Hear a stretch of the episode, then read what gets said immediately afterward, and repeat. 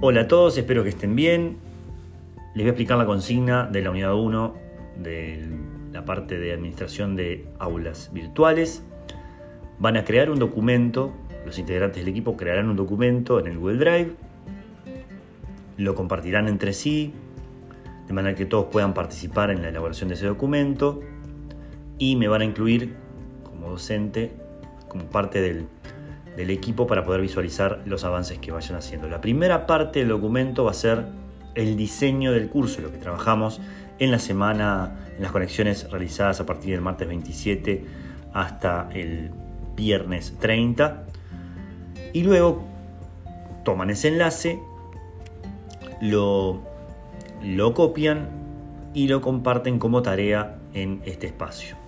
Cualquier consulta a través del foro. Les mando un saludo muy grande.